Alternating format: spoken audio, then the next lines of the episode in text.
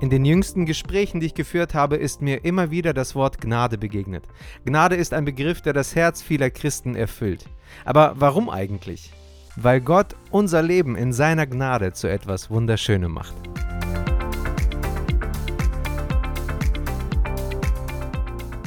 Jemand erzählte folgende Geschichte. Als Kind habe ich einmal eine Lampe umgestoßen, die meinen Eltern sehr teuer war. Sie zerbrach an einer Seite, als sie auf den Boden aufschlug.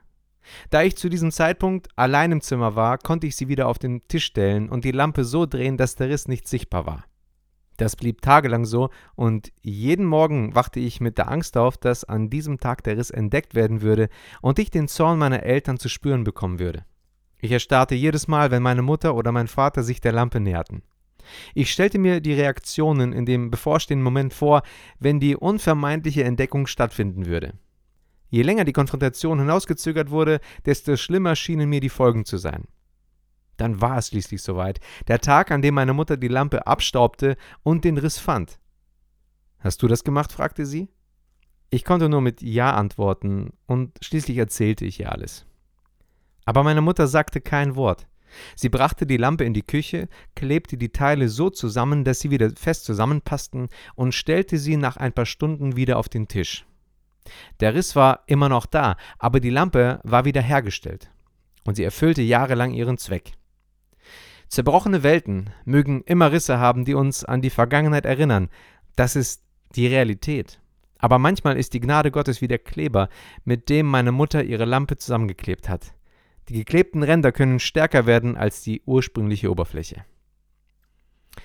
In den Wirren und Trümmern von zerbrochenen Welten, wo Hoffnung wie feiner Sand durch die Finger manchmal zu rinnen scheint, erinnert diese Geschichte an eine tiefgreifende Wahrheit. Heilung und Wiederaufbau sind möglich. Es ist die Gnade Gottes, dieser unsichtbare, aber allgegenwärtige Klebstoff, der die zersplitterten Stücke unseres Lebens behutsam wieder zusammenfügt. Ja, die Narben mögen bleiben.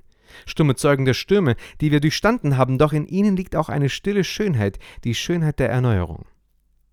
Keine Zerstörung ist so vollständig, keine Wunde ist so tief, dass sie nicht durch Gottes Gnade und Kraft geheilt werden kann.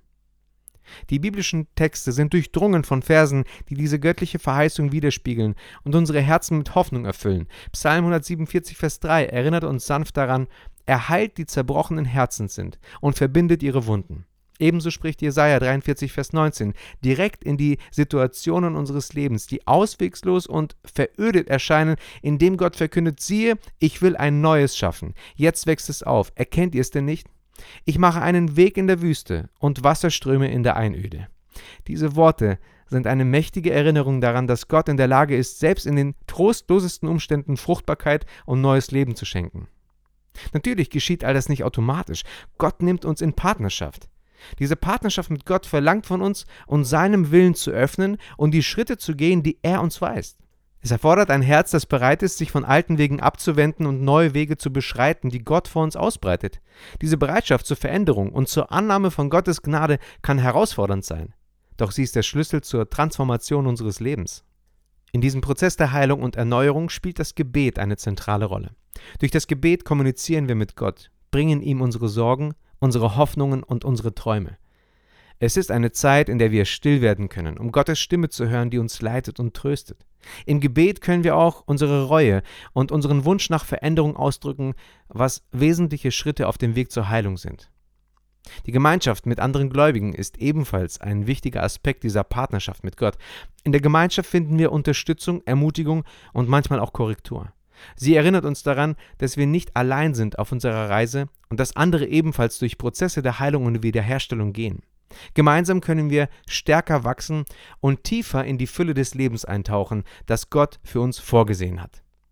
Letztendlich ist die Erneuerung durch Gottes Gnade ein fortlaufender Prozess. Es gibt keine schnelle Lösung für die Tiefen der Zerbrochenheit, die wir erleben können. Aber in jedem Moment der Hingabe, in jedem Aspekt des Vertrauens auf Gottes Weg finden wir Stücke von Frieden und Freude, die zusammen ein neues Bild unseres Lebens formen. Ein Leben, das, obwohl es von Rissen durchzogen sein mag, ein Zeugnis von Gottes unendlicher Fähigkeit zur Wiederherstellung ist. So wie die Lampe in der Geschichte durch die sorgfältige Hand der Mutter wiederhergestellt wurde, so arbeitet Gott in unserem Leben. Mit Geduld und Liebe fügt er die Stücke zusammen, manchmal auf eine Weise, die wir nicht erwartet hätten, und schafft aus unseren zerbrochenen Teilen etwas Neues und Schönes. In dieser göttlichen Kunst der Wiederherstellung finden wir den wahren Sinn von Gottes Gnade. Eine Gnade, die erneuert, heilt und uns vollständig macht.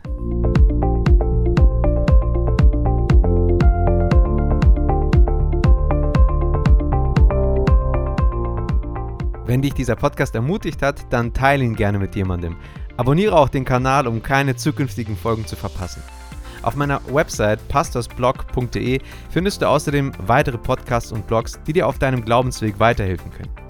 Ich freue mich darauf, dich dort willkommen zu heißen. Ich bin zutiefst davon überzeugt, Jesus verändert Leben. Danke, dass du ein Teil meiner Podcast-Community bist.